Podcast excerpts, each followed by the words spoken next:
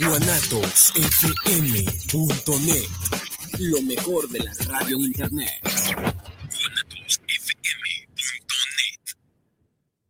Los comentarios vertidos en este medio de comunicación son de exclusiva responsabilidad de quienes las emiten y no representan necesariamente el pensamiento ni la línea de guanatosfm.net.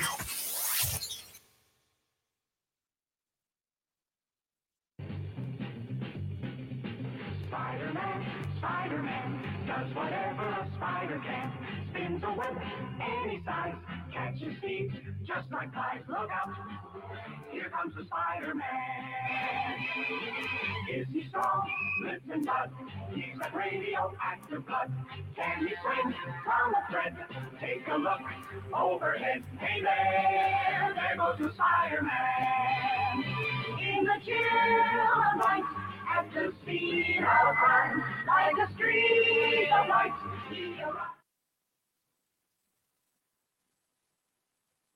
Ya. Bienvenidos una semana más, la última del año, a los amos del multiverso. Bienvenidos todos ustedes y pues bueno, empezamos. Eh, pues quiénes estamos ahora, vamos a presentarnos, ¿no? Acá está Rafa, buenas noches a todos. Y de este lado, buenas noches, Josué Martínez. Y Masaki. Y creo que Ray también por ahí anda, ¿no? Sí, hola, ¿me escuchan bien? Por acá, Ray. Sí, Ray, ¿cómo estás? Bien, bien, gracias. Acá andamos ¿En dónde andas, Ray? desde Toluca la Bella saludándolos. Ándale. De acá de vacaciones. Allá en, en Mordor, ah, no, perdón, en qué estado de México, ¿no? Eso es todo. Pues bienvenidos, ojalá hayan tenido un- una bonita Navidad. Ahorita vamos a hablar de a ver qué nos amaneció, como dicen. Y bueno, es el último programa. eh, pues también esperemos que tengan un feliz año 2022. Este ya, ya, ya cantó la gorda con este, pues entonces, pues vamos a empezar, ¿no? ¿De qué vamos a hablar?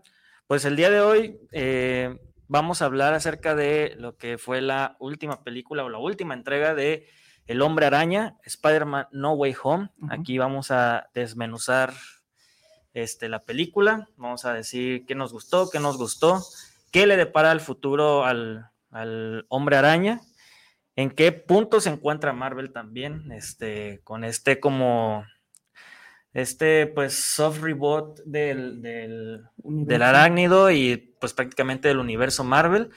Este, pero pues antes de como que iniciar y así, ¿qué te parece si damos los números de cabina? Es correcto, muy bien, pues es el 33 17 28 01 13, 33 17 28 01 13, por si quieren unirse a la conversación, eh, antes de empezar la película, pues vamos a hablar un poquito de, pues, la- las navidades, ¿no? A ver Así qué nos es. llegó. Presumir, de mencionar qué fue lo que, lo que nos llegó, este, pues no sé quién quiera comenzar. Y también decirle a la gente, ¿no? Que si nos quieren Ah, mandar- sí, que manden ahí mensajito al, al WhatsApp qué fue lo que les trajo el niñito Dios, o Santa Claus o Krampus, dependiendo de quién, quieran de llamar, quién, ¿no? quién quiera llamarlo, este, aquí vamos a estar leyendo sus, sus estos mensajes con, pues ahora sí que con todo lo que les trajo en Navidad. Sí, ahora sí que al viejito uno le dicen Santa Claus, otros le dicen Sugar Daddy, entonces lo- los, los regalos que les hayan llegado, ustedes menciónenlos A- ahí. así es. Este, O pues, sus sí- viejos, los papás. Ándale. También, También, también, los también. viejos. Pues mira, tú que, que acabas de hablar, Ray, cuéntanos, ¿qué fue lo que te trajo, pues, quien sea? lo que te llegó. No, pues bueno, este, pues la mayoría fueron autorregalos. Este, como saben, estuvimos platicando poquito antes, los primeros días de diciembre estuvo la FIL, entonces, pues bueno, ahí aproveché, este, comprar algunas cosas. Después, este, hubo una promoción un fin de semana de 3x2 en las tiendas de cómics de Smash, bueno, que se llaman Comics Universe. Perdón por el comercial, pero pues este, ya después también eh, estuvo la Con Comics, que pues fue la convención esta de Guadalajara, que pues también creo que tú fuiste. Este, y pues también ahí aproveché para comprar varias cosas, ¿no? Pero bueno, digamos de, de fiestas navideñas, sí me regalaron una sudadera de la liga, una, pla- unas, una playera de la liga, una sudadera de Batman y un suéter navideño de Batman. Bien que te conocen. Así es. Pues ahora sí que, a ver, Josué, ¿qué, qué te No. trajeron a ti? En mi caso, también, ahora sé que autorregalos, autorregalos, o sea, relacionados al cómic, pues fueron todo lo que agarré en la, en la FIL, como lo comentamos hace unas semanas. Pues más que nada, Camisa de Fuerza, que ya lo leí, sí está bueno, un cómic ahí de terror español, está muy chido. Y pues bueno, God is Dead no lo he leído todavía de Jonathan Hickman, pero pues ahí lo tengo, yo creo que para 2022 ya estamos a la vuelta de la esquina. Y pues más que nada, voy a ver a ver si para Reyes ojalá se me pegue algún cómic. Ya vi que Persepolis bajó de precio, entonces a lo mejor se me pega de regalo de Reyes. Muy bien. ¿Y tú, Masaki? Yo, curiosamente, cómics no llegó nada, o no quise que llegara nada. Este, pues más bien yo ya me estoy entregando otra vez al coleccionismo de juguetes. Ok. Y pues bueno, este, en eso ando, y pues bueno, eh, pues eh, autorregalos, regalos, bueno, la, el regalo es lo de siempre, ¿no? Que la ropita y eso, pues Sí, no, la playerita. no cae mal, ¿no? El chocolatito y Ah, eso. sí. Este, Ya de los veintitantos o treinta y tantos en adelante, los calcetines sí se valoran. Eh, sí, los calcetines y los calzones, porque Sí, luego ya. ya. ves cómo es uno que de coleccionista se gasta Sí. mil pesos un libro, pero ay no, 100 pesos en un calzón, ni Qué lo mande Dios, ¿verdad? Mejor ya, Exacto. ya era de renovar el stock. Ya en Navidad, gracias por eso. Esos regalos. Este, y bueno, eh, a mí mi esposa me regaló eh, dos sets de Volver al Futuro de Playmobil, el de Lorian y acá el, ¿cómo se llama? La, la torre, que la verdad se los agradezco mucho. Este, y bueno, yo eh, me, bueno, me regalaron también este, figuras de los amos del universo, no del Oh. multiverso, este, unos que ya tenía mucho tiempo que quería. Y ¿Pero pues, qué Origins o de cuáles? de los, eh, que- los que son como los viejitos. los Ah, ok, los como vintage, por Ajá. así decirlo. Ajá, Ok. eso sí, Clásicos, ¿no? quedan con los que ya tenía. Este, me, yo me regalé uno, mi hermana me regaló otro. Y pues cosillas así que van cayendo, ¿no? Este, también pues ya un batimóvil que no me lo había encontrado, que al fin ya de la película que ya se viene en, en marzo y pues ya, que, este, cosillas así. Este, cosas que no he abierto, que ya tengo que abrir. Dije, ya en, en Navidad los voy a abrir, pero pues no he podido. Entonces, pues así, más o menos. Libros, esperemos que pronto caiga algo, pero pues, eh, como no estuve para acá, para la FIL, pues no, no hubo chance. Qué mal. Pues ahora sí A que, ver, a ver. a ver, pues a mí sí me trajeron varias cosas, entre que también fueron entre, bueno, es Se que portó bien, se portó bien. Algo así. Además de que pues mi cumpleaños y Navidad caen en la misma semana, así que Mm. pues todo lo englomero en uno, ¿no? O sea, Ah, ya, sí. ya no diferenció como antes el que, ah, esto es de cumpleaños, esto es de Navidad, ya yo agarro parejo, ¿no? Sí, sí. Este, pues mi novia me regaló lo que fue un libro hermoso que yo lo había visto en la FRIL, que se llama HP Lovecraft, edición anotada. Es Mm. un libro gruesote, pues a los que estuvan, estaban ahí en el grupo de WhatsApp se los mandé. Este, tiene una introducción de Alan Moore de tres páginas que créeme que es una chulada tanto la edición como pues todas las anotaciones que tiene. La verdad es que es un libro muy grande, no es como para que se pueda este, leer en una sentada, pues aquí van a ver que es casi casi el... como- Ladrillón. Ajá, es como tres Biblias más o menos de grueso. Sí, Este, entre que playeras, por ejemplo, esta que tengo aquí puesta, que es de, a los que nos están viendo ahí en el Facebook Live o en YouTube, pues aquí esta de Green Lantern. Y también me llegó un DeLorean de Hada Toys que Mm, me lo regaló un tío que le mando un saludo de este del Volver al Futuro la, la segunda película. Este tiene acá acá como efectos de, de luz y aparte me regaló dos monitos de Lego un Arturito con un Mandaloriano y con el Grogu ahí en chiquito La neta, la neta están muy bonitos esos, esos regalos, se lo agradezco mucho. Y este, pues sí, entre que playeras, este, pues también cómics que aquí trajimos de la FIL, que mencioné, que Fight Club 3, el, ah, este, el color que cayó del cielo, etcétera, etcétera, pues fue lo que, lo que me llegó esta Navidad. Pues está muy bien. Suena muy bien ahí. Ahora sí que los que están escuchando compartan ahí en WhatsApp foto, texto, lo que sea, o incluso en el grupo de los amos del multiverso, ahí suban sus fotitos de lo que les llegó. Si son cosas geeks, pues qué mejor, obviamente. Más mejor. Sí, así es. Y aparte, fíjate, y ahorita que ya estamos conversando, pues ya tenemos este saludos. Ah, Y aparte ya también nos están mencionando qué fue lo que les trajo Santita. Este, ¿quieres leerlo? A ver. A ver, Sergio Robles, saludos, saludos a Sergio para el programa eh, para los amos del multiverso, presumiendo la coca. Ándale, pues. Vámonos. Ay, Eh, ay, eh, ay, eh, ay, eh, de Es lo del- escuela, Así ¿eh? es, old school. Eh, de intercambio me Bien. llegaron playeras de Spider-Man, de Avengers, Hulk, Black Panther, Thor. Saludos a la familia Aguilera. Pues Un está, saludo. Qué bonito. Ay, no, también me compré unos Transformers. Pero bueno, eso ya, ya es otra cosa. Eh, mi domadora me regaló una figura de Hulk. Muy bien. Eh, y Luis Fernando Torres, saludos, Luis Fernando, para el programa desde Zapopan. Qué bien escucharlos en vivo. Saludos a los amos del multiverso. Excelente, Excelente programa. programa. Tam- Gracias. también ahí en el, en el Facebook Live tenemos un saludo de Dylan González. Ah, Dylan. Dice, saludos a todos los amos del multiverso, feliz último programa del año e igualmente feliz año 2022. Así es. Gracias, gracias. Gracias. Este, pues ahora sí, no sé si quieran ya, ya, ya presumimos lo que nos llegó. Ahora sí, como de entrar de lleno al tema, porque pues ahora sí que hay mucho que comentar, cosas buenas, cosas malas. Es hay mucho de dónde cortarle. Este, pues ahora sí que no sé si quiera iniciar Ray, que es el que anda, anda en vivo. Bueno, más bien que anda este, conectado. Este, Sí, ya ando en la calle, a lo mejor los dejen un ratito. Este, pero bueno, noticias no va a haber, ¿verdad? Quedamos que no. No. Bueno, ya, ya serán más adelante, porque ahorita hay mucho hype estos días por un- algo que ya deben de saber.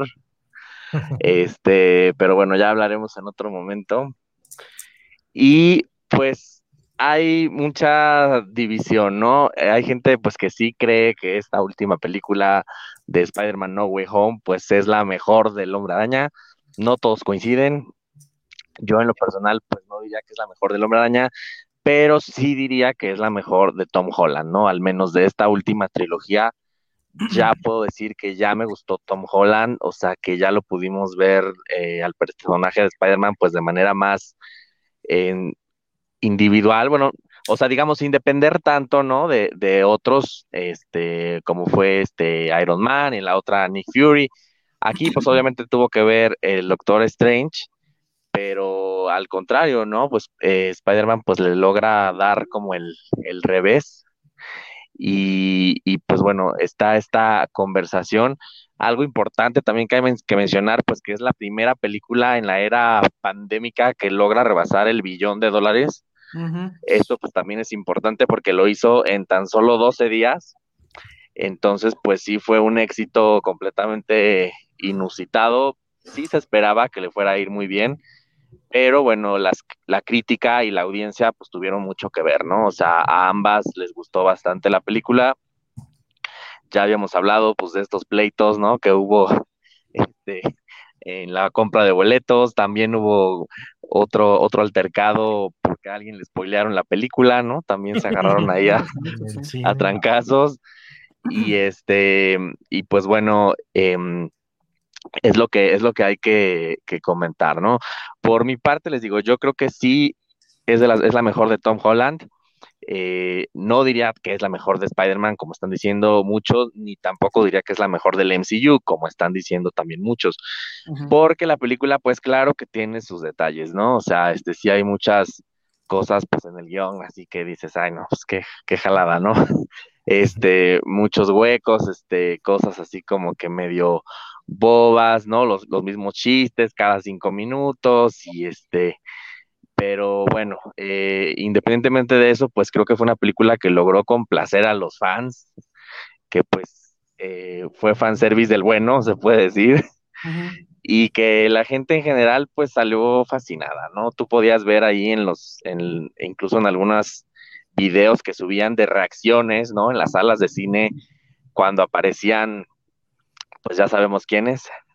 Ya, Ya ya es con ya. spoilers, ¿verdad? Porque Sí, Pues, sí, bueno, no, no dijimos que, Bueno, que cuando- íbamos a hablar con spoilers, pero pues ahora sí, aquí ponemos el anuncio de que va a haber harto spoiler Bueno, bueno. para todos aquellos que no han sí, visto esto es la con película.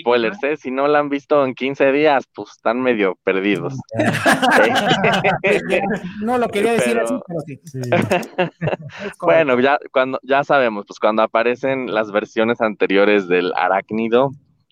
Este, y bueno, también cuando aparece el personaje de, de Daredevil, ¿no? Que pues ya con esto se confirma que va a estar dentro del universo Marvel. Y en el próximo programa, pues vamos a hablar de la otra parte, ¿no? De, de personajes, este, mm, pues también de ese mismo universo de las series, pero que ahora están en las series del, del de Disney Plus. De Hawkeye. Y, pues, ajá, vamos a hablar de Hawkeye el siguiente programa, tampoco también estén pendientes. Y, y, pues bueno, creo que, que es lo más importante a, a destacar, ¿no? O sea, que se, que se logró, se cumplió con lo que se esperaba, la audiencia quedó fascinada, a la crítica le gustó, hizo los millones que, que, que querían hacer, que necesitaban. Y pues bueno, yo creo que sí es una película muy disfrutable. La verdad es que las dos horas y media casi que dura no se siente, ¿no?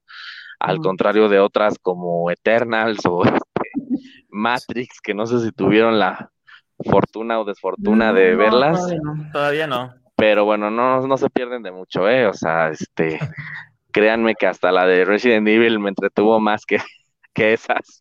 Y Shang-Chi también, ¿no? te- no Y Shang-Chi. Shang-Chi, exacto. Eh, esa, la verdad, no se me hizo tan, este, tan mala. Pero bueno, ya que hablemos del recuento, ¿no? De, de lo mejor y lo peor del año, que pues esperemos sea dentro de dos programas, como estamos planeando, eh, pues ya hablaremos ya más en conjunto, ¿no? De lo que hubo y de lo que, de lo que viene. Pero bueno, ya, ya me callo, este, no sé quién más quiera dar su, su opinión. Pues acá el, Feragni fan del programa, pues es Josué. A ver, me, me interesa escuchar tu, tu opinión, sobre todo porque pues hasta ya tienes tatuado al, al Spider-Man, ¿no? Al arácnido. No, yo creo que todos somos fan de Spider-Man o deberíamos de serlo. O sea, habemos varios ahí en el grupo que yo creo que pues tenemos a Spider-Man como uno de los más populares y admirados a lo mejor aquí en México. Yo creo que junto a Batman es pues la insignia de su editorial aquí en nuestro país. Sí. Y pues bueno, esta película, como dijo Ray, para mí sí es la mejor de Tom, bueno, de la trilogía de Tom Holland, no propiamente de Tom Holland, porque a lo mejor sus otras dos películas pues no estaban tan buenas y pues incluso sus villanos eran mejor que él. Ah, en esta película pues el personaje se desarrolla ya hacia el final de la película Ujú. pero lo que la levanta a esta película pues es la aparición, como lo mencionábamos fuera del aire, de los villanos y de los héroes de las otras películas. Sí. Ahora sí que si hubieran metido a lo mejor más personajes de las otras películas, se hubiera visto saturado, incluso por momentos yo lo sentía saturado teniendo a lo mejor a todos los villanos dentro de la misma escena, pero para mí sí fue una muy buena película, pero más que nada por el, fon- el fan service. Sí tiene unos huecos ahí de guion y algunos personajes que a lo mejor hasta resultaron innecesarios o que su aporte no era como el que Uno esperaba, se- ¿no? ah, uno esperaba o incluso el que se necesitaba. No sé, MJ, no quiero sonar mala onda, pero pues lo que es MJ y Ned, pues no es como que aporten demasiado a la película. Su aparición a lo mejor da un poco más de significado hacia el final, ya cuando a lo mejor con su aparición uno se da cuenta o pues Peter, Tom Holland, se da cuenta pues que pues ya lo olvidaron al menos. Entonces, ahí sí da sentido su aparición, pero durante toda la película no hace como que tanta ayuda o no aporta tanto su aparición. Lo que hace Ned Leeds, ah, bueno, lo que hace Ned, pues en sí, sí fue uno de los huecos a lo mejor grandotes, el cómo aparecieron los dos Spider-Man. Esa parte, pues sí, no me gustó tanto, pero pues también digo, es difícil a lo mejor sacarse algo tan nuevo o algo tan desconectado, conectarlo a algo del presente, o sea, traerlos a estos dos Spider-Man iba a ser como difícil explicarlo de una manera orgánica. Había que avanzar la trama. Sí, también, a- había que aparecerlos de un de repente a lo mejor, pues Ujú. órale. Eso fue lo que a mí no me gustó tanto, pero como dijo Ray y como platicábamos, el fanservice yo creo que entretiene y el fanservice yo creo que hace que el hype que te dio la película, pues a lo mejor como fan te segue un poco y digas, no, qué buenísima película. Y que ya más frío sí digas, ¿sabes qué? Pues está buena, pero aún así hay películas de Spider-Man que a lo mejor están mejores todavía que esta, Sí, que sí. pues es Amazing, que es Spider-Man 2, pues del 2004, me parece. Sí, Y Into the Spider-Verse Sí. también, ¿no? Eh, ya metiéndolo de mano, esa de Into the Spider-Verse, pues también muy buena. sí, habla- hab- hablando ahora sí que live action, pues sí, estaría Spider-Man sí. 2 y yo creo que Esta, entre la, entre la de Sam Raimi, la 1 y esta, yo creo que ahí, Ahí se este, dan. ahí se dan. Este, pues ahora sí que no sé si quieran escuchar ahí lo que yo planeaba decir o tú quieres. Échale, échale. Échala. Bueno, este. Green Goblin, el mejor villano. Sí. De, a ver, de Spider-Man yo coincido. sí, la verdad es que el, el Green Goblin de, de este William Defoe, la neta, se nota que dio como. Las veces que aparecía en pantalla, prácticamente se robaba la escena, ¿no? Se ro- Actorazo. La neta, qué actorazo es William Defoe, la verdad. Este, la verdad, a mí me emocionó mucho el hecho de que apareciera Matt Murdock. Yo cuando lo vi en el leak, Ujú. yo creí que era falso, como lo comentábamos, este, como detrás de micrófonos. Yo creía que era falso, pero no, o sea, sí, cuando apareció y que empezó a decir de que ya todo lo que es el aspecto legal, pues ya, ya estás este, libre. Yo sí me, me, me entusiasmé, yo sí escuché a muchos en, la, en, la, en el cine que dijeron, ¿y ese güey quién es? ¿Verdad?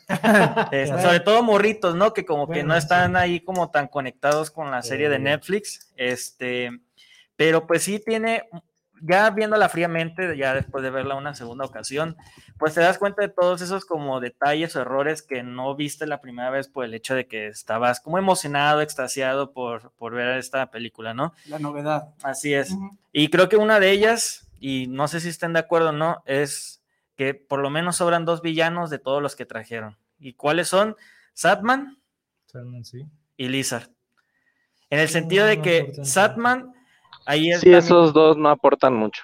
así es, aporta más Electro, creo yo, que el propio Lizard, porque prácticamente Lizard que hace en la película más que destrozos y ya. Este, pero lo que fue la aparición de Satman, sí se me hace un poquito ahí como que no lo supieron manejar bien porque manejaron una moralidad muy frágil de él. No supieron manejarlo, pues, porque al principio, cuando aparece, ayuda a Spider-Man, ¿no? Y dice, Peter, este, ¿qué está pasando? Y la fregada, y lo, cubre, ¿no? Lo cubre con, la, con los muros estos de arena. Y después se hace como el villano. Dice, no, pues yo no confío en ti, voy a pelear contigo, y la fregada, y así. O sea, te quedas así, o sea, eres bueno, eres malo. Ahí como que no supieron manejar muy bien lo que fue la, la, la identidad de Satman, porque pues hasta cuando están como en el departamento, ¿no? O sea, se ve que él llega, se sienta y la fregada, y ya nomás el Green Goblin empieza a hablar y todos se van y pues dice, no, pues yo también me voy. Y yo también peleo contra Spider-Man. O sea, esa parte sí se me hizo así como que, bueno, o eres bueno o eres malo, eres bueno o malo, ¿qué, qué onda? O sea, esa, esa moralidad de, de Statman no me gustó. Y también de Lizard, o sea, fue así como de que, bueno, ¿qué, qué aportó él en este como conjunto de... A pesar de que él era como también un científico, pues él no estaba con Peter y con el Doc Ock y este.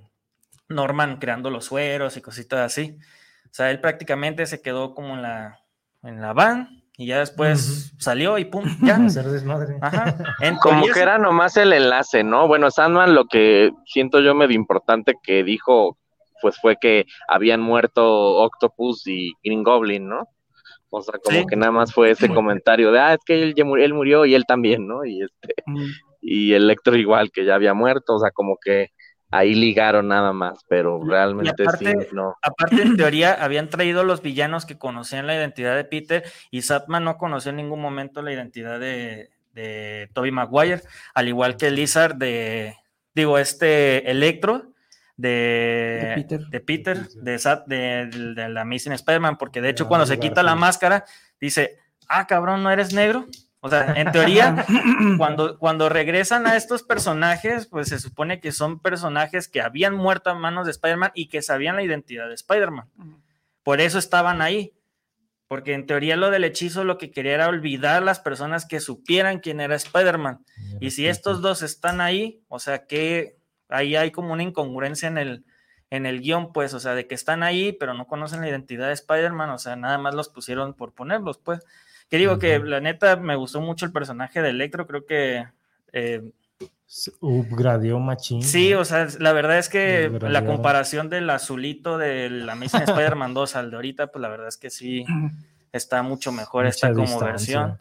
Este, pero sí, creo que ahí, este, en ese aspecto de los villanos, sí, sí siento que flanqueó un poco el hecho de que no supieron manejar la moralidad de, de Sadman y que pues prácticamente este, eh, el doctor Connors pues no, no, no No aporta nada, pues prácticamente ni al desarrollo de los personajes, ni, ni al conflicto principal, porque pues realmente no fue a- algo que fuera una amenaza real, pues. Así yo lo vi. vaya. Pues sí, había que decir que eran como los seis siniestros, ¿no? Había que Entre comillas. Llenarlo así como, como la, la cuota, ¿no? Sí. Igual por eso lo pusieron, ¿no? Digo, aparte que otro enemigo pudieron haber puesto, o sea, si quieres, a lo mejor el buitre, ¿no? Este, Yo esperaba más el buitre o a lo mejor. a Venom ahorita ni me lo toquen No, porque pues no, por cuestiones de derechos, pues ahí ya, ¿no? Este, ya al Ah. final ahí es la escena Que de hecho es Ah. lo que, créditos. es lo que también yo quería preguntarlos. O sea, ¿por qué tanta faramaya de la película de Venom 2 de que transportan a Venom al, al- como canon del, del universo cinematográfico de Marvel? Si al final de cuentas lo van a venir regresando, o sea, es canon, no es canon, este, va a ser el villano. se Pero dejó la gotita, ¿no? Entonces, Pues sí, pero pues, o sea, la La gente lo que, de lo- Eddie lo- Brock, ajá, ¿no? lo que él quería era, pues prácticamente era que, o bueno, lo que mucha gente quería es que este Venom se enfrentara a Tom Holland, sobre todo por la escena final de, sí, sí, sí. de la de, bueno, la escena, era escena post créditos, ¿no? Sí. De la de Venom. anterior, sí. Las dos fueron escenas post Mm, O sea, Ajá. la verdad es que sí es ahí como que, bueno, o sea, sí se van a enfrentar, no se van a enfrentar. Yo creo que ahí hay como todavía una, siento yo, ¿verdad? Una disputa legal con Sony de que si pueden sí. utilizar a este Venom o no, porque pues ya lo transportaron y lo vuelven a mandar otra vez de vuelta a su tierra. O sea, fue así como que. ¿qué onda, no? Eh. Pues mire, yo lo que siento es que esta película es como lo que fue el Capitán América antes de eh, Avengers, ¿no? Es como un este, Avengers punto cinco, eso fue el Capitán América, ¿no? Porque te estaban dando todo lo que viene, ¿no? Y creo que esta película funciona de la misma manera, pero aquí se le carga más el asunto porque no solo tiene que mover la historia de un universo, sino de dos. O sea, tiene que seguir, continuar la historia de lo que va a ser la fase 4 de Marvel y también tiene que continuar la historia de lo que va a ser como el Spider-Verse de Sony, ¿no? Ahí como que tiene doble responsabilidad y yo creo que por ese lado tuvieron que meter tantos personajes. No que lo hayan metido bien, porque la verdad sí, a rato sí se siente como que muy superado, hay mucha gente, este, pero creo que va en función de eso, ¿no? Digo, porque ya dijimos, ¿no? Este, ya empezaron a salir los anuncios que, este, pues la siguiente de, de Venom que ya está confirmada, este, la de Morbius que también ya va para allá, y pues para no irnos más muy lejos, ¿no? El segundo, este, eh, escena post créditos, pues es prácticamente el tráiler del Doctor Strange, ¿no? Que es, es. que es lo que sigue, ¿no? Este, incluso también como que para unirlo, eh, Daredevil, Kingpin, este, todo lo que va a ser las series, ¿no? Entonces, es así como una vía que, que tiene que irse para un chorro de lados. Entonces, ahorita yo creo que es así como que muchas, como una arena movediza que todavía no saben qué hacer y dijeron, bueno, vamos a dejarla aquí, este, y ya dentro de dos, tres años ya vemos qué hacemos con estos personajes, ¿no? Digo, no es lo óptimo, pero bueno, entiendo por qué, este, la función que tiene la película, ¿no? O sea, Sí. que se siga moviendo, porque bueno, ya vimos que la pandemia no fue la culpable de que eh, no se vendiera ni Chang-Chi ni, ni, Eternas. ni Black Eternals, ¿no? Widow, todos esos. O sea, fueron las películas. Ahí ya quedó claro que la pandemia, pues si la gente quiere ir al cine, va a ir al cine y se va a pelear y va a hacer su show, ¿no? este, ya con el billón de dólares que tienen 12 días, pues e- eso jamás lo va a ver ninguna de las tres anteriores de este año, ¿no? Entonces, hay que entender que, bueno, el personaje tiene el peso que tiene, digo, por todo, ¿no?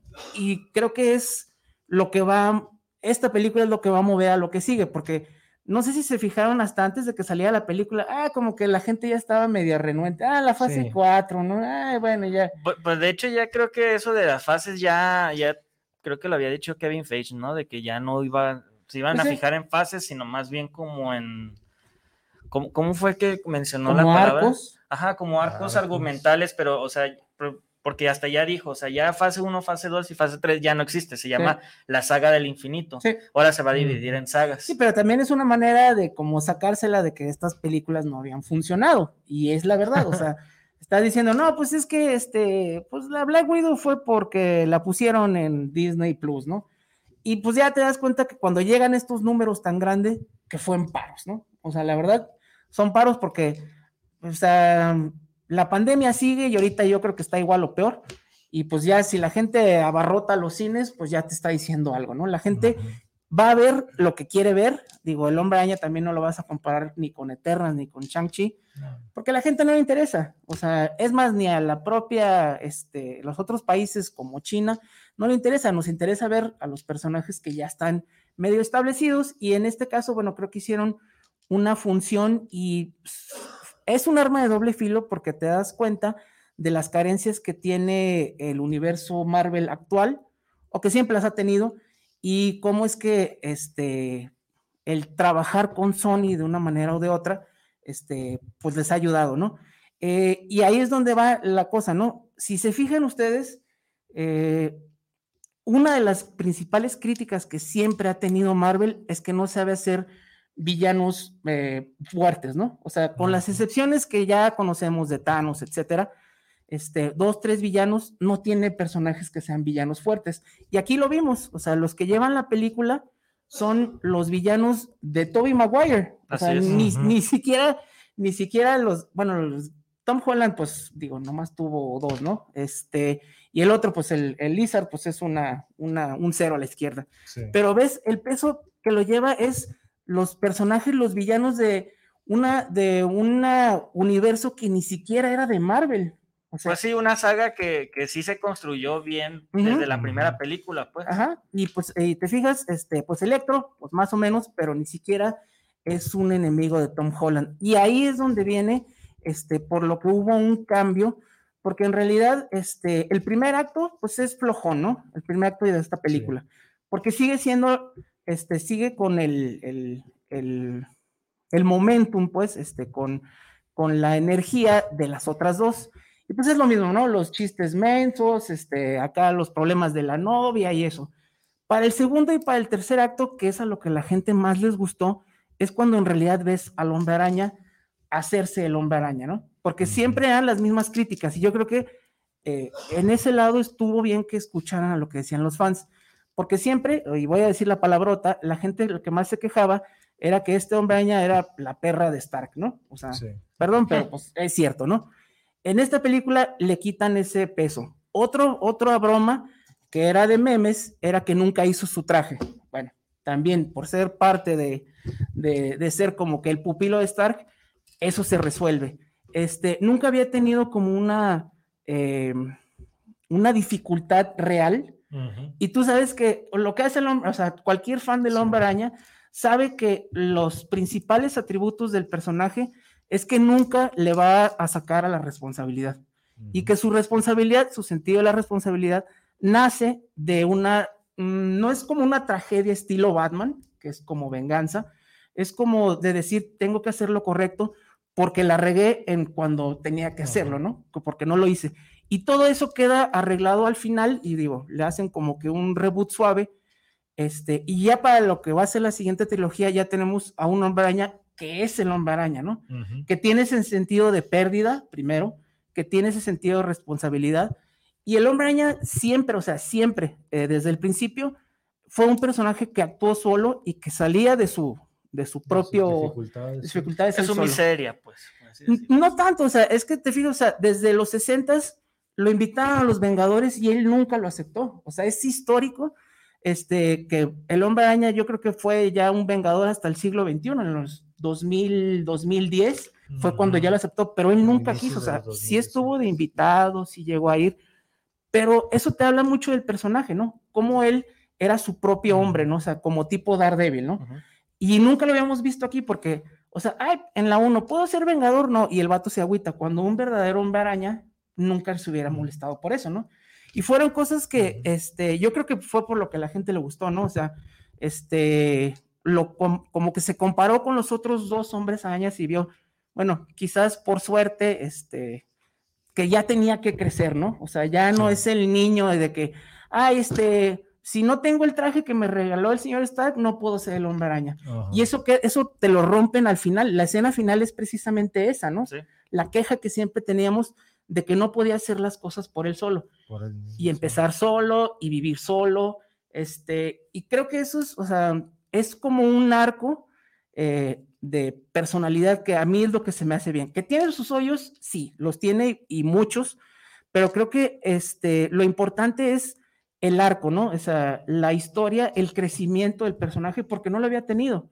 O sea, sí se desapareció, se fue cinco años, pero no hubo un crecimiento como tal, ¿no? O sea, Sí, y en este es donde al fin ya ves que el personaje crece, ¿no? Que ya este hace a un lado como que todo lo Marvel que tenía, este, y ya pasa a ser como que su propio, su propio hombre araña, ¿no? Sí, exacto. Eh, eh, sobre todo eso que mencionas, yo creo que a lo mejor lo del final de esta tercera película es donde me da esperanza de que, pues bueno, ya Sony y Marvel habían dicho como que van a sacar posiblemente otras tres películas con Tom Holland. Entonces, el hecho de que sean pues a lo mejor seis películas, pues ya te habla como de que, ah, bueno, tienes a un personaje, bueno, a un actor joven que te da para hacer otras tres películas y justo en este final de trilogía, pues lo dejaste deconstruido, ahora sí que usando esa palabra que ahorita está de, De de uso. Ajá. Ahora sí que lo convertiste justo en lo que querían las personas. A veces no es tan difícil escuchar al público y pues darles lo que quieren. Ahí está la película con mucho fanservice y todo, y es lo que quería el público. Ahora sí que eso me gustó, coincido con Javier al final, hacia el final de la película, que el mismo personaje incluso no se esforzó por hacerle ver a, a esta MJ, a esta versión de MJ, a. Michelle, ni, al, ni a Ned, ni a esta versión de Ned. Sí. No se esforzó en hacerles ver así como que, "Hey, ¿qué onda? Acuérdense de mí. Ujú. Él mismo se dio cuenta de que en el pasado el hecho de que conocieran su identidad, pues eso le había traído problemas. Claro. En ese momento se ve que aprendió, que aprendió pues que tenía que hacer algo diferente esta vez. Y el hecho también de que haya tenido una pérdida fuerte en esta película, pues ya es como lo que lo marca como un personaje que se va a hacer cargo de las consecuencias de sus Claro. actos, porque pues bueno, ya no tiene a la tía May y pues ya no tiene a Tony Stark, que yo no lo considero como una pérdida grave o una pérdida tan cercana como su tía May, que es como su madre o su segunda madre. Sí. Entonces, por lo mismo, el que haya perdido a lo mejor a otros Avengers o a otros personajes, pues no era tan importante como cuando Toby perdió a- al tío Ben. Al tío. Entonces, el hecho de que ya se vaya a vivir solo también, la inde- independencia de Peter, pues también me, me da mucho buen sabor de boca el final de la película. Y pues en cuanto a los villanos, pues sí, uno o dos había como que momentos flacos de ellos que como que no sabías qué hacen ahí. Lizard tal cual, nada más por a lo mejor Mm. completar que sean seis siniestros Ujú. o lo más cercano a los seis siniestros en este caso. Entonces, sí coincido con Rafa de que Lizard y Sandman son los que me quedaron un poco a deber. a Ujú. deber. De Sandman lo entiendo porque pues es un personaje como que se debate en esa línea de en que, bueno, en las películas de que está entre el bien y el mal, Sí. de que se arrepiente, no me arrepiento, me arrepiento, no me arrepiento. De él lo entiendo, pero de Lizard sí no entendí así como que qué tanto hizo, no entendí su aporte. Ahora sí que pues entendí pues cinco, son cinco villanos y pues ya estoy cerca. Me hubiera gustado que hubiera aparecido de una u otra manera eh, este James Franco. Ya. Digo, son dos Green Goblins, a lo mejor estaría difícil meterlos, pero pues bueno, este James Franco en su papel de Green Goblin sí sabía de la identidad de Peter Parker. De Peter Parker. Pero a James Franco ahorita no lo pueden contratar por sus Eso es lo malo. broncas, ¿no? De Eso es verdad, sí es cierto. su Me Too, ¿no? Digo, ahí hubiera coincidido que estuviera chido que lo metieran, pero pues por ese desastre que No, hizo. pues, sí. ahorita Pues, de no se puede. yo, yo- Es yo verdad. creo que hasta cuando salió el, el tráiler aquí, hasta lo mencionamos, ¿no? De que Sí, yo- cuando yo sale, cuando sale en el tráiler como el planeador sin la máscara, que nomás con los gogles, perdón, este, yo sí creí que era el duende verde de James Franco. Dije, ah, pues ahí ya se completan como los seis siniestros, por así decirlo, repiten el Green Goblin, pero pues al final de cuentas es como dos personajes completamente diferentes, Sí. ¿no?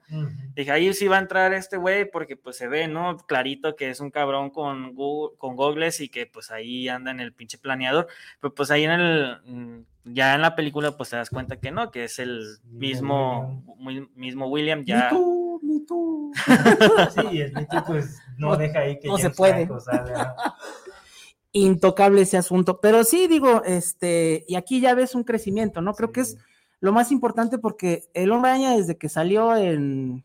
¿Cuál, cuál- cuál fue la primera? Este, Civil, Civil War. War. Ah, Había sido sí, plano, sí. totalmente plano. O sea, ¿qué fue lo que más perdió? Pues perdió a Stark, pero pues eso fue para todo el mundo. O sea, no fue algo Es una pérdida personal Sí, o íntima. y media, form- y media forzada, ¿no? O sea, media forzada, sí, medio a fuercitas, porque el guion te lo, te lo pedía. Pero aquí ya vemos un crecimiento real, pues, un arco que y, lo hace meditar más de todo lo que hizo mal, porque sí es muy obvio. ¿Cómo sabe mi identidad? Pues si te quitas la máscara cada rato. O sea, de hecho es lo primero que dice el personaje, el Peter Parker de Toby Maguire. Oye, ¿por qué no te haces? Ah, Pues es que no soy tan menso, ¿no? O sea, yo también cuido mi identidad. Y es algo que en estas tres películas siempre se lo pasaron por el arco del triunfo, ¿no? Y creo que está bien, o sea, porque si el hombre araña tiene que cumplir como que con ciertas este, características para que sea araña. O sea, sí hay versiones libres y, o sea, de que es el, el tirador mecánico y el orgánico, bueno, que eso sirvió para algunos chascarrillos, este, pero sí tiene que cumplir ciertas cosas. Si este hombre araña no lo había hecho hasta este momento, o sea, hasta, y hasta el tercer acto de la película, ¿no? Porque al, al principio, pues, ah, sí, mi novia, este, y, y me agüita que la vaya a perder, incluso todo el relajo es culpa de él, es culpa de él por, este, por estar interviniendo el hechizo, que bueno, así le vamos a poner, este, es culpa del propio hombre araña y nunca se hizo responsable, tan es así la escena esta de que MJ le dice, por favor, este, ayúdalo, ¿no? Por favor, no tiene que pedirlo porque fue error del- de, Peter, De y, Peter, fue, sí. y fue error de, de ellos tres, pues, o sea, eh, este, sobre todo de Peter, ¿no? Pero aún así lo hace, ¿no? Entonces aquí ya como que le dan, este, le quitan todo ese asunto de que no hay una responsabilidad, porque el hombre araña es, o sea, así como Batman, eh, lo principal en él es como que el sentido de la justicia, ¿no? O sea, cada personaje se define por, por, por un, eh, por un ideal, el del hombre araña es la responsabilidad y no la había tenido hasta ahorita. Entonces, este, sí, tiene pues eh, un montón de fallas, digo, a mí lo que me agüita es que ya el, el tío Ben fue totalmente retconeado, ya no existe en, en esto, pero bueno, mínimo el mensaje de que ya nunca se había dicho de que con grandes poderes vienen grandes responsabilidades, que Ah, bueno, tres al fin, ¿no? Así es. ya se tiene, ¿no? Y creo que eso es, eso es lo que define al hombre y creo que al menos aquí, y pues le ayudaron los otros dos hombres araña para que llegara a eso, ¿no? O sea, a final de cuentas. Y una putiza del duende verde para que agarrara el pedo sí, también, ¿eh? Sí, porque en realidad el hombre araña, este nunca había tenido eh, Una amenaza física una amenaza real. física real. Así es. Digo, porque, o sea, a mí me gusta mucho Michael Keaton, este, por su Batman y por lo que sea, pero en realidad, pues el buitre fue, pues, como que un villano más, ¿no? O sea, Sí. no, no le representó nada grave. Este, Misterio, pues, ni se diga. Fue más psicológico. Ajá, y pues en lo que fue Vengadores, pues los demás hacían el trabajo pesado, ¿no? O sea, este, aquí ya en realidad fue algo que sí le costó, que sí le dolió y fue, es lo que, lo que hace que el personaje crezca, ¿no? Sí, un aprendizaje ahí. Yo, yo voy a decir una opinión, no lo quería decir, pero yo voy a decir una opinión impopular. A mí, per- personalmente, pues, no me gustó ese soft recon de, del Spider-Man, por el hecho de que, ok, entendemos que son adaptaciones y que no las, y las adaptaciones no son fielmente a lo que debe ser el cómic, ¿no? Sí, sí, sí. puede haber adaptaciones muy buenas que las puedes explicar, obviamente, como todo, ¿no? O sea, que este hombre araña tuvo sus carencias, pues las tuvo, que ya ahorita, pues como que quisieron remediarlo, pero a mí el hecho de que le hicieran todo este recon de, de plano, dejarlo al, al punto cero como es en los cómics, tal cual, siento yo que no me gustó tanto por el hecho de que, ok, esta es una adaptación, tienen como el, ahora sí que lo- libertad de hacer lo que hagan. Y si esta adaptación así es, pues bueno, al final de cuentas, y lo ha dicho Marvel, o sea, el, el- el, como el target es el público este, joven, pues.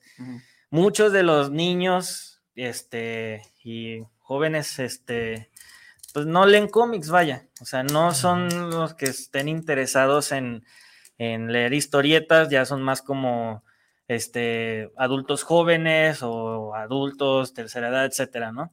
Y si esta es la adaptación para ese tipo de, de target, que es el que está apuntando Marvel, a mí personalmente no me molestaba, porque bueno, o sea, ya tienes un Spider-Man establecido, ¿para qué dejarlo otra vez como lo demanda el público adulto si al final de cuentas el que va a consumir juguetes, productos, toallas, camisetas va a ser el público infantil? Ahí va el target prácticamente. No tanto, o sea, sí, que los papás van a ir a pagar un ticket, pero realmente, o sea, los papás llevan para complacer a los niños, ¿sí? Y esos papás de, de 10 que van al cine, ¿cuántos realmente han leído los orígenes de Spider-Man? Pues, si esta adaptación es para esta generación, a mí no me hubiera caído mal, más que nada es por el hecho de que, pues sí, un montón de gente se estuvo quejando de que es que ese no es Spider-Man, pero pues es lo mismo, o sea, son adaptaciones, entiendo que va a haber libertades, que va a haber cosas que van a cambiar, que no va a ser fielmente el cómic, y pues eso yo lo aprendí a la mala, pues ya desde hace, desde hace tiempo, este, pero pues sí, yo siento que es una opinión que no va a compartir mucha gente, pero pues sí, es como lo que quería mencionar pues acerca de este Spider-Man, que a mí personalmente no me desagradó del todo, pero que sí, o sea, realmente como que nunca estuvo en amenaza real, vaya, hasta esta película que fue que me gustó la putiza que le puso el, el, Green Goblin, pues, de William Defoe. Pero, pero, es que mira, ahí cómo funciona la historia, y voy de nuevo al asunto de que este es como que un puente a lo que sigue, ¿no? Este, aquí ya se había cumplido, en estas tres partes ya se había cumplido lo que el hombre araña tenía que hacer, ¿no? Ya su arco argumental ya había llegado a un final. Y pues obviamente, pues esto es negocio, ¿no? Y hay que seguir sacando películas. Aquí el, asunto, y es por lo que a mí se me hace que lo van a continuar por este lado, es que bueno, a él ya lo, este, lo dejan entrar al MIT, ¿no? Y va a estar con sus amigos y lo que sea, ¿no? Este, hay, hace, ¿cuándo fue? Este, hace unos, cuando fueron estas portadas de Alex Ross, que él ya era como que el dueño de su compañía y todo esto que, ah, pues, por cierto, no, no duró, ¿verdad? Porque este, le gusta que el hombre sea pobre. Pero bueno, este, no sé, como que siento que va como si hacia ese lado, ¿no? O sea, este, que va a ser como que su propia compañía, bueno, esperando que sea así, este, y que bueno, va a empezar desde cero, va a tener problemas, pero que eventualmente va a llegar hacer algo por sus propios méritos, ¿no? Y bueno, en ese sentido, pues yo creo que ahí sí no estoy de acuerdo, porque, bueno, el hombre araña es un personaje que le gusta a todo mundo.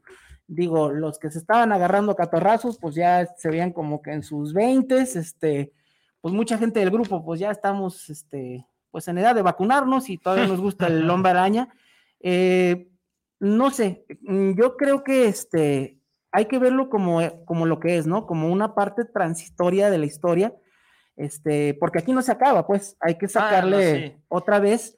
Y pues a mí, o sea, me gustó como la, como la dirección hacia lo que va, o sea, no funciona hacia este punto, ¿no? Hacia, hacia lo que llegamos, pero creo que pues sí tienes que darle como que otro movimiento porque el personaje estaba muy estancado. O sea, en ese sentido, entiendo por qué hicieron el movimiento, porque pues no te pueden dar otras tres películas de lo mismo, ¿no? no, bueno, ya, ya sería muy cansado para, para todos, ¿no?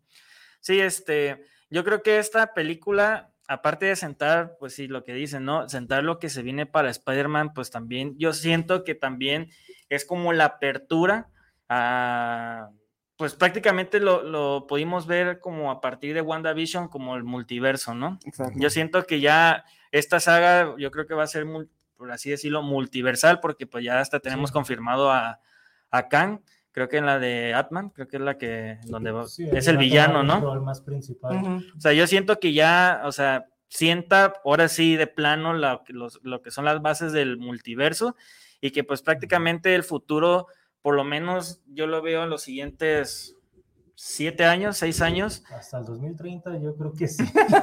Yo creo que se va a tratar acerca de... Pues, si, si esta fase duró ¿qué? multiversos. 10 años, no, Sí. 9 años. Sí, o- por ahí. Fue del diez años. 2000, 2008, Ocho. salió el Iron Man y... ¿cuándo? 2019, ¿eh? De Avengers. 11 Recuerdo que años. Al inicio estaban más espaciadas las películas, pero pues sí, unos 10, 10, 11 años, yo creo que sí les da para hacer. Pe- Pero yo, yo creo que desde que yo creo que desde que salió Iron Man no tenían contemplado que vaya a ser como una saga del infinito, sino que más bien como que fue Dándose. hasta Avengers, yo Sí, creo que ahí en 2011, 2012 fue cuando dije, no, pues saben que hay que tomar este rumbo.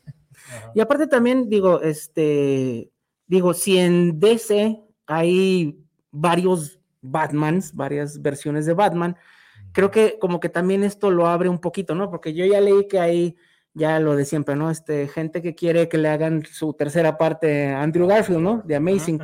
Entonces, pues bueno, también es eh, verlo por ese lado, ¿no? O sea, ¿para qué mm, sacar nomás una película del Hombre Araña? O si podemos sacar tres, ¿no? Si podemos tener Ujú. ya un universo más abierto en el que podemos hacer otra película en la que se vuelvan a cruzar, otra película del puro Andrew, o sea, retomando lo que ya sabemos de esta, o incluso otra, no sé, para concluir o este, quitar el mal sabor de boca de la 3 de Tobey Maguire, ¿no? O sea, son, este, hay que verlo también como lo que es, ¿no? O sea, es una historia que va, este, a cambio de un negocio, ¿no? O sea, de decir, bueno, ya tenemos tres Araña, pues es como, como el- la prueba, ¿no? A la gente le gustó, pues igual hacemos otras tres películas de cada mono, ¿no? Digo, Ujú. DC lo hace, ¿no? Digo, ahorita hay que este, un, hay dos Batman, ¿no? Está el, el- Pattinson, está Pattinson y está todavía este Ben Ben Affleck, Affleck, que va a salir en la de Flash. Va a salir Keaton. Y Keaton, o sea, pues yo creo que dijeron, bueno, Tienen pues, un flash televisivo, un, ta- un flash de cine. Sí, sí, o sea, Incluso ahí en el tráiler de Flash se ven dos, ¿cómo se llama este actor? Ezra Miller. dos de Ezra Miller. Sí, esto, esta posibilidad de abrir a multiversos, pues te da como posibilidad de abrir más películas, incluso, incluso solitarias de cada personaje. Ajá. A lo mejor una cuarta película para Toby para cerrar su ciclo y mostrar así como que "Ay, ya está casado y que incluso si te quieres arriesgar, pues meter que tenga una hija, una Spider Girl, Una Mayday. Exacto. una Mayday, ajá, y pues a lo mejor ya hacerle una película también a ella o meterla a las Young Avengers o no sé. Es algo así como un Renew You Bows del el cómic, ¿no? De que ya está este, casado y ya. Ajá. Y aparte, o sea, no es gratuito porque sí te lo dejan, ¿no? Te preguntan, le pregunta, creo que es el Doc Ock a al Peter de, de Toby, oye, ¿y qué tú estás casado? Que es complicado, ¿no? Y como que, "Mm, este, quizás sí quiera Sí. ver qué pasa ahí, ¿no? O sea, todo esto hay que verlo, o sea, no es nomás como que avientan los dados y a ver qué sale, ¿no? Todo esto está extremadamente planeado, ¿no? Y yo creo que sí, Sí. dijeron, bueno, ¿cómo reaccionó la gente a esto? ¿Le interesaría ver otra película de Andrew Garfield? ¿Le interesaría ver ot- Pues vamos haciéndola, ¿no? Porque pues este negocio no es de Sony, o sea, no es tanto de Marvel. Y pues Sony, si quieren, se pueden deschongar y hacer tres, cuatro películas, ¿no? Digo, que vayan a vender, pues no, no sé si vayan a vender, pero pues bueno, la nostalgia pues siempre vende un poco. Pero ahora sí que no sé qué tanta injerencia deba de tener también las oficinas de Marvel en querer si Sony saca una película cuarta de la de Tobey Maguire o una tercera de Andrew Garfield. Porque, Pues es que prácticamente ellos son los dueños. ah, no, sí, o sea, ellos manejan el personaje, pero pues de cierta manera no creo que sea que por sus tanates puedan sacar una película. Sería más bien como una autorización de Kevin Feige o no sé, no sé quién. La verdad, esos aspectos legales, pues la verdad no. Sí, sí son un poco complicados. Yo creo que a lo mejor de querer sacarlos o poder sacarlos, sí es algo que a lo mejor le pertenezca a Sony, pero a lo mejor esa cuarta película de Toby o esa tercera de Andrew, a lo mejor si Sony quiere sacarlas, Marvel les va a decir, ¿sabes qué? Tú- si quieres tú sácalas, Exacto. pero no las conectes a mi universo, esa- esas, esas Como las de. Venom. Sí, pues sí. O como las de Morbius. No, Eh, pues es que Venom ya desde O la ya, si, segunda o ya. ya si Marvel si quiere poner colmilludo, puede decir, ¿sabes qué? Sí, hay que conectarnos y hay que ser compas en Ajá. todo. Es que a todo el Pues, mundo le quién sabe, conviene este ajá. asunto, pues. Sí, o sea, te abre a posibilidades, o sea, te abre a que sí lo hagas o a que no lo hagas. Yo lo veo como si fuera un arbolito de ese que salió en la, en la serie de Loki. Ándale. Son ramitas o brotecitos que van saliendo. Ya entre Sony o Marvel o por separado ya deciden si ese brotecito va a seguir su camino o Claro. cortón. Claro. Entonces, en, en- en parte sí se puede dar lo de la tercera de Andrew o la cuarta de Toby. y se puede dar que lo haga Sony solo o se puede dar que incluso Marvel les diga, ¿sabes qué? Pues le entro a tu business, de cuánto nos dividimos. Ahí Y cada brotecito no es un sé. dineral. Ajá, puede ser, puede ser ahí que sí les, les funcione y pues a lo mejor les sale algo chido. Y en cuanto a, a lo de Tom Holland, yo siento que estas tres nuevas películas que se asoman de él, digo, no sé, los lectores de cómics a lo mejor podrán estar de acuerdo conmigo, lo puedan sentir como cuando cambias de un escritor a otro, que hay como un Ujú. reboot un poco suave, Ujú, pero que toma un poco de libertades propias del nuevo escritor ujú, y que toma a lo mejor un poco de lo que dejó el anterior. sí. O sea, es como, es una nueva saga o una nueva, un nuevo run, un nuevo run en cómics, pero como trasladado a la película, a lo mejor, esta nueva trilogía. Que digo, va a tener a lo mejor los mismos escritores, pero pues sí, ese reboot, reboot suave, pues Pues también Se tiene puede que ver mucho el, el director, ¿no? sí, ahí vamos a ver qué directores se mantienen, los Y, guionistas. y- aparte, este, de este hombre araña se ha tocado nada más la superficie, o sea, este, no se ha hablado de la de Felicia Hardy, de la gata negra, no hay un. Gwen, no hay una Gwen, este, esto de Ned Leeds, a mí tampoco de que sepa magia no se me hace gratuito, yo creo que va No. para lo del Hobgoblin, o sea, Sí, el verlo incluso con la capa, a lo mejor te puede dar una pista. Digo, a mí no, no me atrae mucho el cast del personaje No, para a mí. Hobgoblin, pero, pero pues bueno, si lo sacan, pues órale. Lo de la capa sí se me hizo como una pistota, Ajá. como de que, ah, no manches. sí, lo Pues van a hacer malo, digo, O a lo mejor en algún punto del universo, o de otro universo, perdón, se jalen a un net donde pues este actor sí sea el Hobgoblin, pues. Creo que estamos, creo que todos de acuerdo que tanto Ned como este Flash son de las peores adaptaciones de personajes al cine. ¿eh? En general, hablando de películas de superhéroes, Sí, este, la verdad, digo, no es por ser como mala copa, mala leche, o lo que sea, pero pues hay que ser real, o sea, ¿qué peso ha tenido estos dos personajes en, en, en estas películas de, de Spider-Man? Prácticamente Ned es el mejor amigo de, Sp- de Peter Parker, pero ya no, pero ya no. Ajá, ya no. Y aún así, si lo sabía, ¿qué peso tenía? Aparte de eso. La verdad es que este Flash y este Ned, la verdad, a mí, a mi parecer, muy, muy mal cast. No es por ser de mala copa, no, no dudo que a lo mejor sean buenos actores, pero pues tal cual sus papeles de Ned y Flash no me gustan. No, incluso Flash hasta por momentos a mí se me hace chistoso, pero si le pones cualquier otro nombre hasta te la compro. claro, Digo, incluso con esto de que ya lo olvidaron o se olvidaron mutuamente, pues ya no me da como una justificante de que se sigan usando. A lo mejor ni MJ, ni Flash, ni Net. Eh, Ellos tres, si los veo en la siguiente, si no los veo en la siguiente película, no pasa nada. no pasa nada, ni veo así como que, ay, los voy a extrañar. Incluso hasta te abre, a, como dice Javier, a sacar a Felicia, a sacar a una Gwen, que Ujú. pues ahora sí que en el cine les ha ido mejor a las Gwens, al parecer. y pues bueno, ya hasta había, había rumores, no sé si por el Día de los Inocentes o días antes, de que Anya Taylor Johnson Ujú. ya como que quería ser ahí, o Black querían Cat. que fuera... La Felicia Black Cat, Hardy. ajá. Y pues incluso ahí hasta Andrew Garfield tuvo su Felicia Hardy en Felicity Jones. ujú. Ella salió como Felicia ahí como la secretaria de ese duende verde para olvidar. Sí.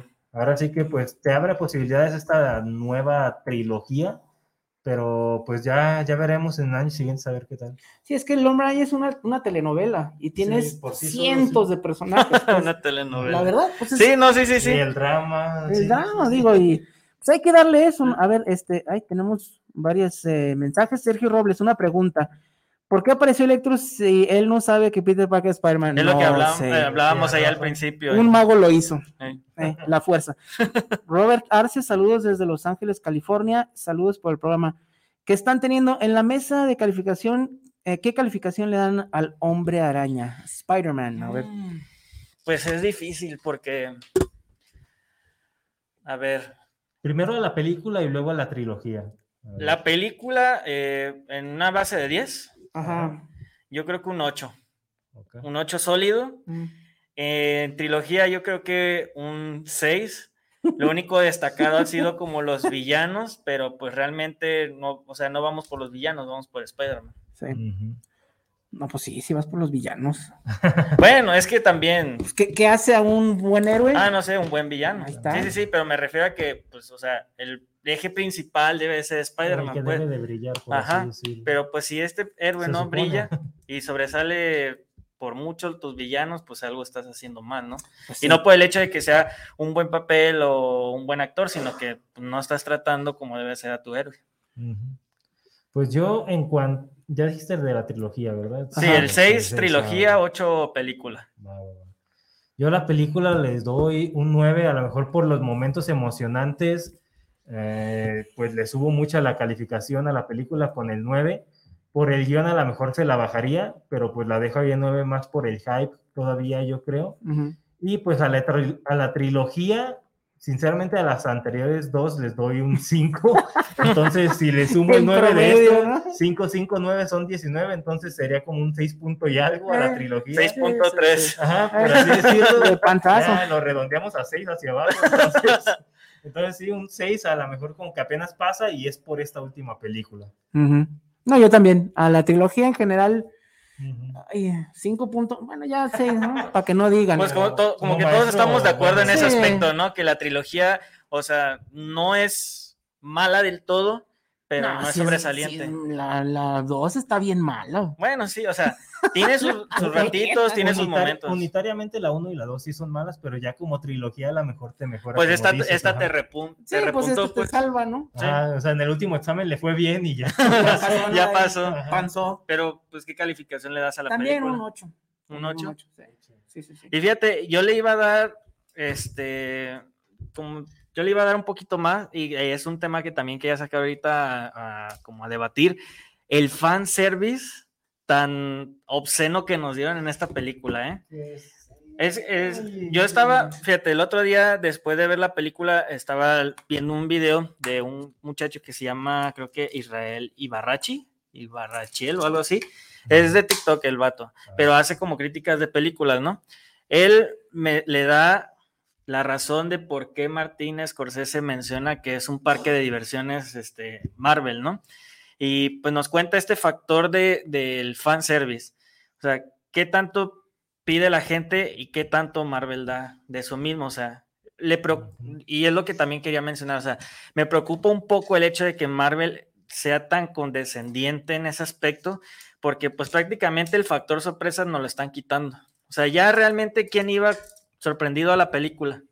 ¿Quién, quién decía, bueno, pues tú, tú, tú ya lo esperabas. O sea, desde el tráiler mismo, cuando sale el Doctor Octopus, que sale el Duende Verde y todo eso, ya a simple vista ya sabes que van a venir estos dos Spider-Man a como ayudar a Tom Holland, ¿no? O sea, ¿en qué aspecto debe de ser Marvel condescendiente en mostrarnos, en darnos cosas, pero también como que ese factor sorpresa, ¿no? El decir, bueno, pues podemos hacer un cambio que a lo mejor a los fans les pueda gustar o no, este, porque también pues sí llega a ser un poquito preocupante el hecho de que todo lo que nosotros pidamos nos lo de Marvel, ¿no? Ujú. Eso es lo que yo creo, pues, de que Marvel siento yo que ya está llegando a un punto en el que, pues dame a Mephisto, ahí te da Mephisto. Que dame a esto, ahí te va esto. O sea, yo creo que en anteriores películas no se había visto, por lo menos en las primeras dos sagas, no se había visto que la gente pidiera algo y que Marvel se los diera.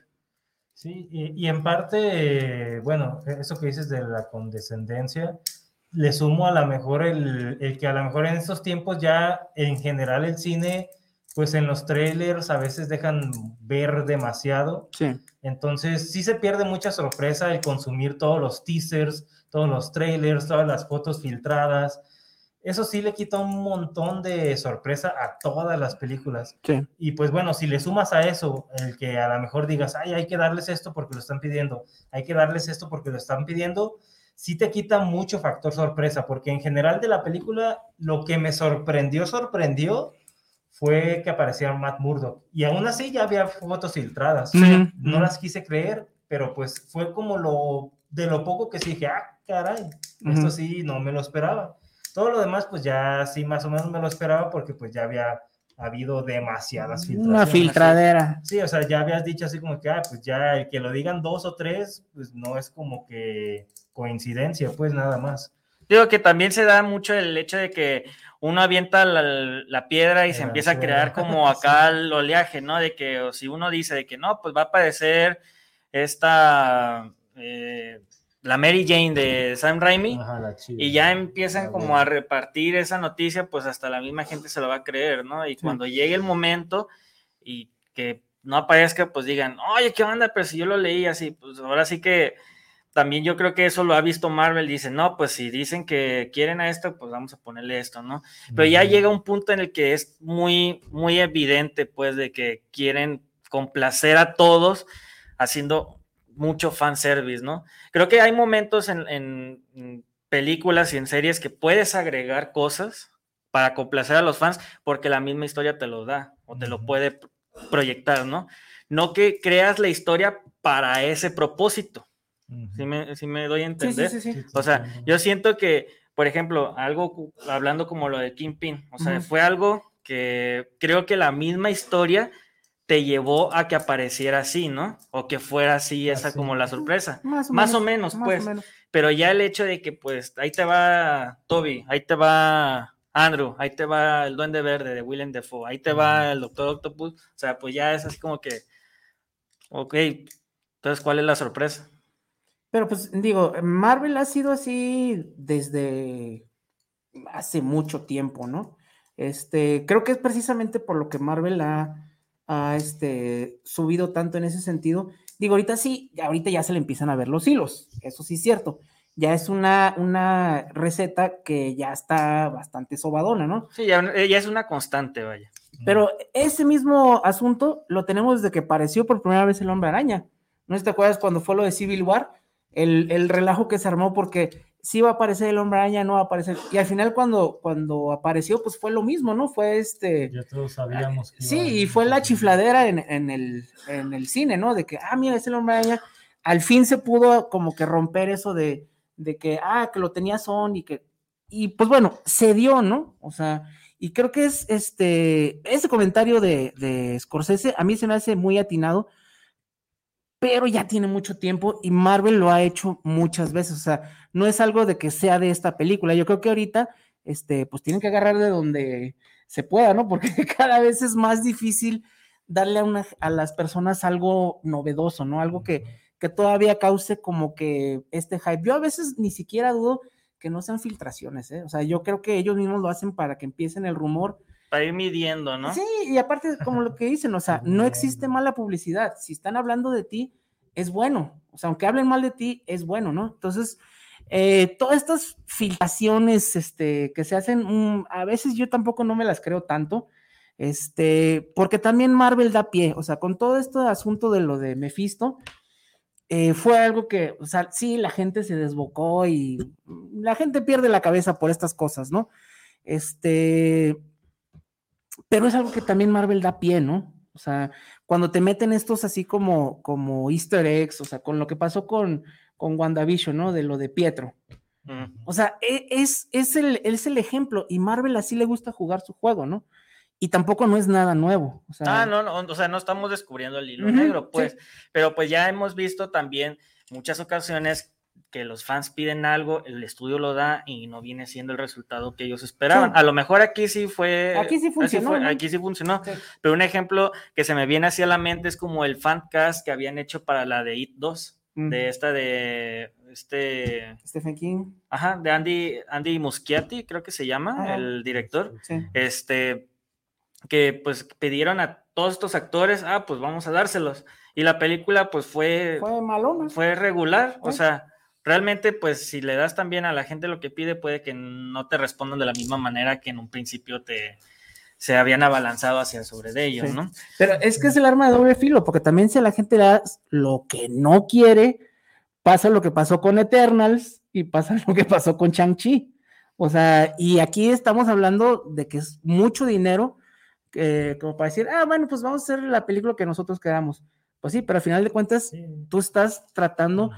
O sea, el dinero, pues no viene de ti. O sea, al final de cuentas, tu función es poner asientos, es poner traseros en los asientos de la Ah, sala, sí. ¿no? Entonces, este, tienes que poner como que un punto medio. Y bueno, al final de cuentas, ahorita todo el mundo está haciendo fanservice, ¿no? Este, la de los cazafantasmas fue fanservice. Este, pues Venom y sus finales de, este, pues fue fanservice, ¿no? Estos son fanservice. Entonces, yo no veo tan malo que haya fanservice, este, en ese sentido, pero que sí se haga bien. En eso sí estoy de acuerdo, ¿no? Que se tiene que hacer bien y no nada más por decir, este, porque la nostalgia vende, pues te vamos a vender la nostalgia, ¿no? También tienes que meter, pues cierta historia, Sí, ¿no? explicación de por qué estás vendiendo esa nostalgia. Ahora sí, Sí. que el fanservice no es como la receta garantizada. La del receta éxito. mágica. ajá. Ahora sí que a es- en esta película de Spider-Man sí funcionó.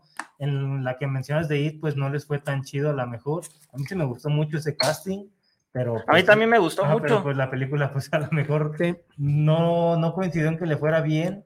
Entonces eso del fanservice, como dice Javier, sí es como un arma de doble filo. O sea, a veces sí les puedes dar a la gente lo que quiere y te va a funcionar. En ese caso coincidió en que les diste mucho de lo que querían y funcionó. Y pues en otros casos no va a servir. Y pues yo siento como que la pandemia te da como espacio como para que juegues con eso a lo mejor. En este momento de la pandemia, bueno, o anteriormente veíamos como que a no muchas películas les iba muy bien. Entonces a lo mejor Marvel dijo, "Ay, ¿sabes qué? Pues hay que ver si el fanservice en este momento de la pandemia pues, Nos nos, da más lana, o sea, nos da más lana, que es lo que queremos, Sí, sí, por sí, así sí, sí. decirlo. Y pues les funcionó.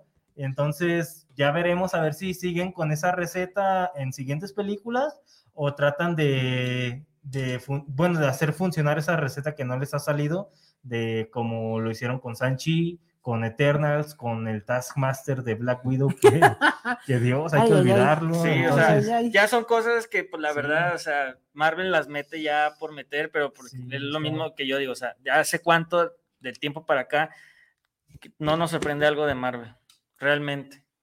O sea, No, yo, yo me acuerdo, por ejemplo, en aquel entonces, cuando pues yo creo que no estaba el, tan el boom de las redes sociales, la escena post de Hulk, cuando llega Robert Downey Jr. a- Mm. con el general Ross, ahí sí fue de que dije, ah, no mames. O sea, son de los momentos en los que dices, ok, sí me sorprendió porque pues no, no Sí. te lo esperabas. Pero ya de un tiempo para acá, pues ya, Sí. ya ves el camino, ¿no? O sea, Sí, ya ves hacia dónde se están dirigiendo Claro. y pues prácticamente ya ese factor sorpresa ya desapareció. Prácticamente ya nos están dando lo que esperamos, pues, Sí. prácticamente. Y, y ese punto que dices de las redes sociales es como uno de los más importantes. Yo creo que las redes sociales te mata mucho, ya, ya lo decíamos y ya lo decía yo también. Las redes te mata mucho acá el ver demasiados teasers, ver demasiadas fotos, es como que, ay, casi, casi lo mejor es desconectarse a lo mejor de esas, ah, de esas filtraciones, pues la verdad, te matan mucho la sorpresa. Y pues sí, como dices, en esa película de, de Hulk, en las de Iron Man, pues sí te sorprendían incluso las escenas postcréditos. O veías incluso que la gente a lo mejor no sabía si iba a ver, si iban a existir escenas o no. Ujú. Ahorita ya es como, ah, sí, las escenas postcréditos, hay que quedarnos. Ajá. O ya Ya ni eso, es así de que pues ya van a estar en YouTube mañana o ya así. las vi, ajá, Ajá. exacto. Sí.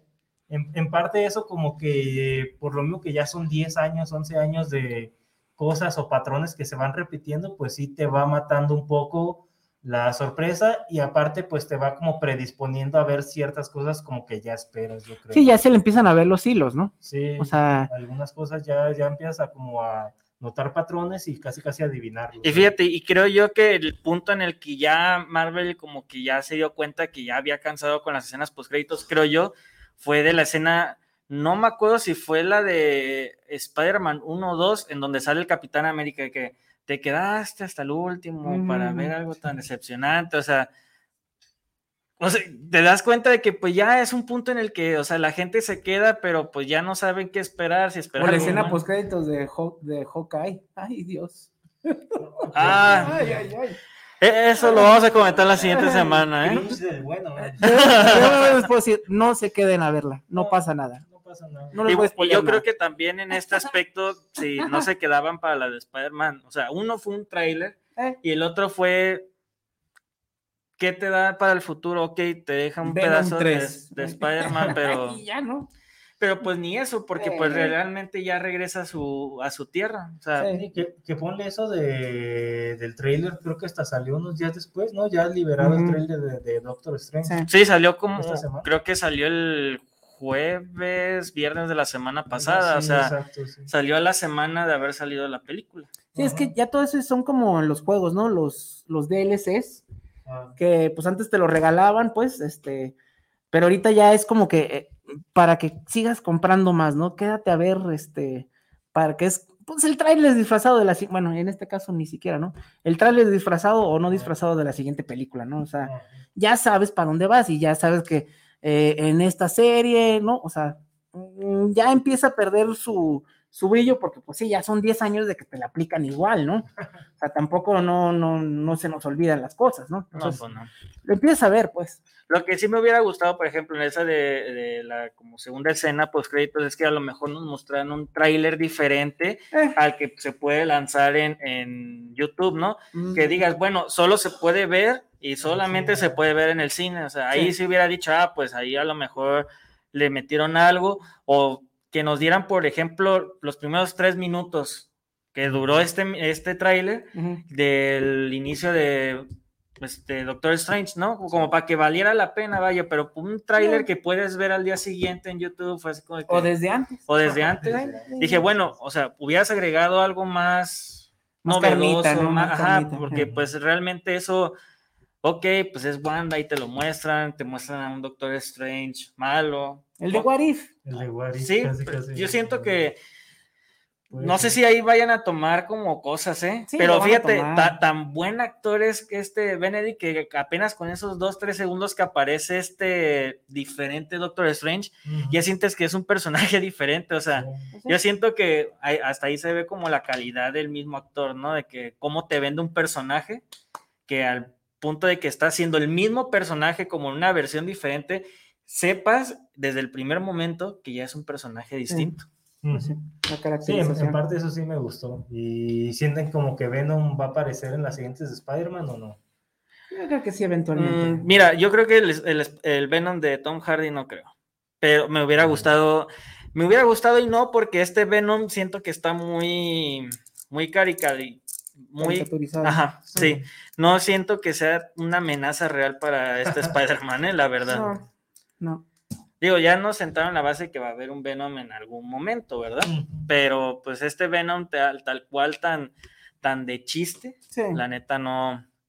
Y sí nos preguntaba, creo que este Ray, creo que fue el que comentó de que, que sí estuvo raro porque no se sabe de dónde conocía a Spider-Man o a cuál, acerca de cuando estaba ahí en la televisión y todo eso. O sea, también ahí te queda ahí como un huequito argumental, ¿no? De que, sobre Uno- todo desde la última escena post crédito. Otra rayita más para el tigre. A ver, Así es. Roberto Torres, porque yo creo que ya, ya tenemos que irnos. Ya este, Sí, ya nos extendimos. Roberto, Programa especial, ¿eh? eh, Roberto Torres, saludos para los amos del multiverso. A los conductores, aquí los escuchamos en Zapopan.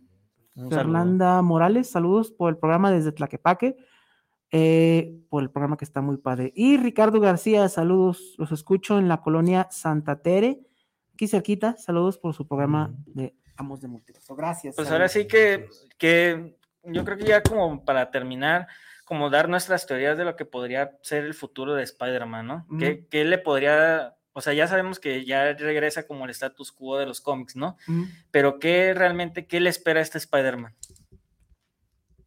mm, Pues yo creo que más multiverso, ¿no?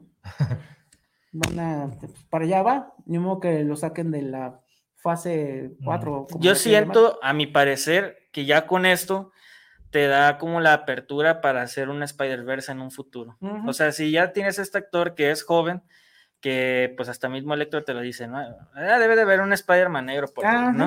ahí está, ahí está. Y que este, No es creo que, gratuito. creo que el, también el, el- este Donald Glover, que sale en la primera película, que Sí. es el tío de Miles Morales.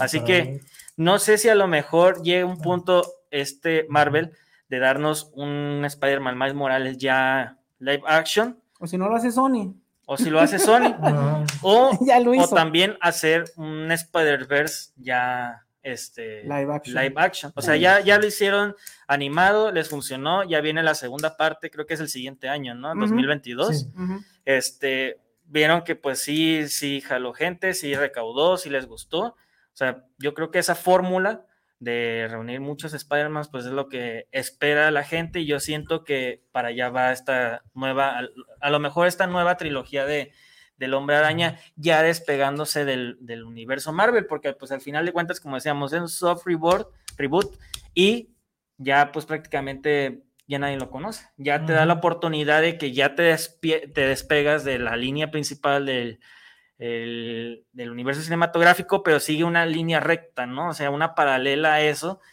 y ya puedes explorar como ya el multiverso, por así decirlo, de Spider-Man.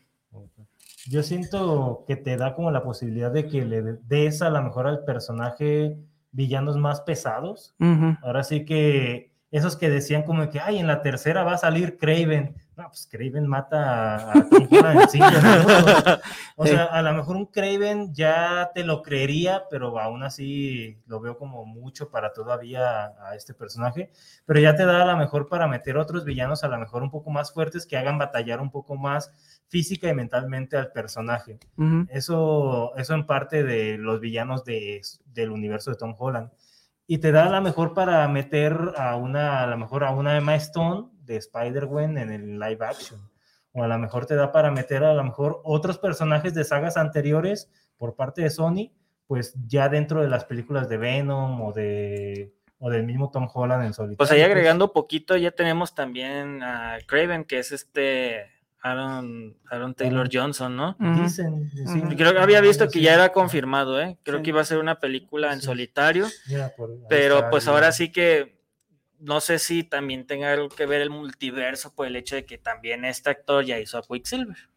Pues sí. Sí, va a estar ahí. es- esa posibilidad pues está abierta y pues ahí vamos a ver cómo la aprovechan las Que de hecho no sé si vieron que cuando se abren estas como grietas aparecen como Siluetas.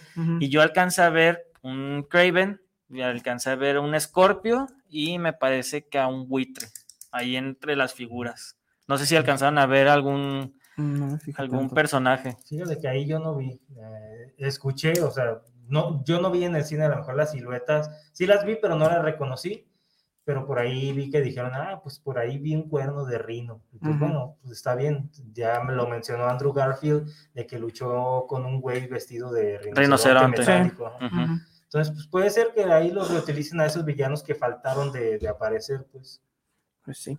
Pues bueno, ya sabremos a su tiempo. Así. Pero bueno, pues va a haber Hombre Araña para rato, va a haber este MCU para rato, Spider-Verse para rato, pero bueno, esto yo creo que es como que el inicio, no el final, ¿no? Así es.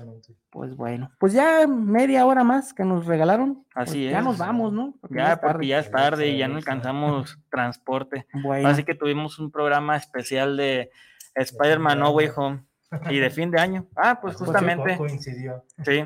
Este, pues ahora sí que para despedirnos, algún mensajito que quieran dejarle, porque pues ya es el último programa del, del año.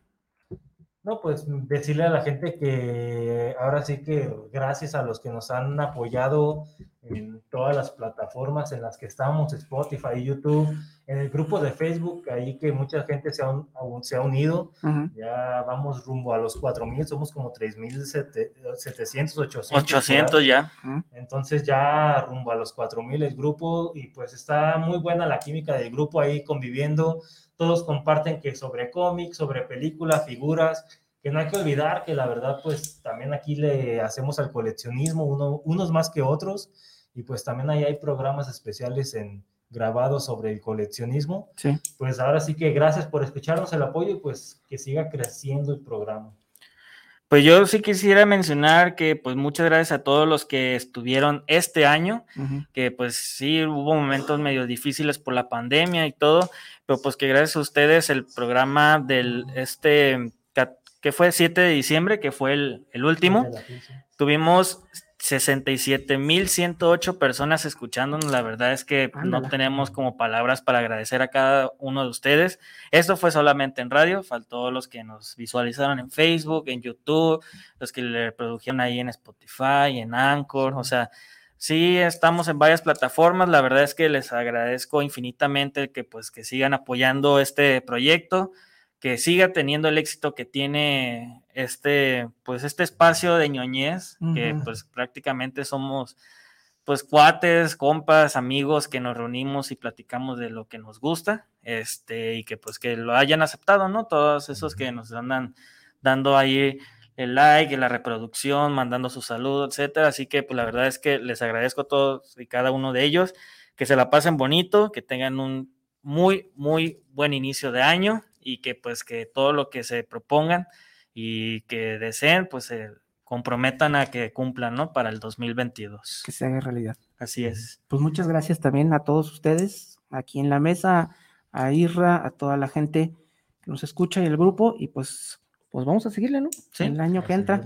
Felices fiestas a todos. Y pues ahí que estuvo Ray este, en línea, Gracias, también Ray. este eh, Héctor, le mandamos un saludo, a, a pesar de que también ya no está con nosotros, a Gerardo, a Angeri le mandamos un saludo, al tío Ricky, que ahí anda haciendo las transmisiones en vivo con el, con el Masaki, pues cada, ellos, cada uno de ellos pues este, conjuga en este grupo de los amos, pero pues no solo lo somos nosotros, ¿no? Sino todos los que nos dan like, nos siguen, le dan este... eh, comparten algo, comparten, sí. reproducen, etcétera, etcétera, ¿no? Muy bien.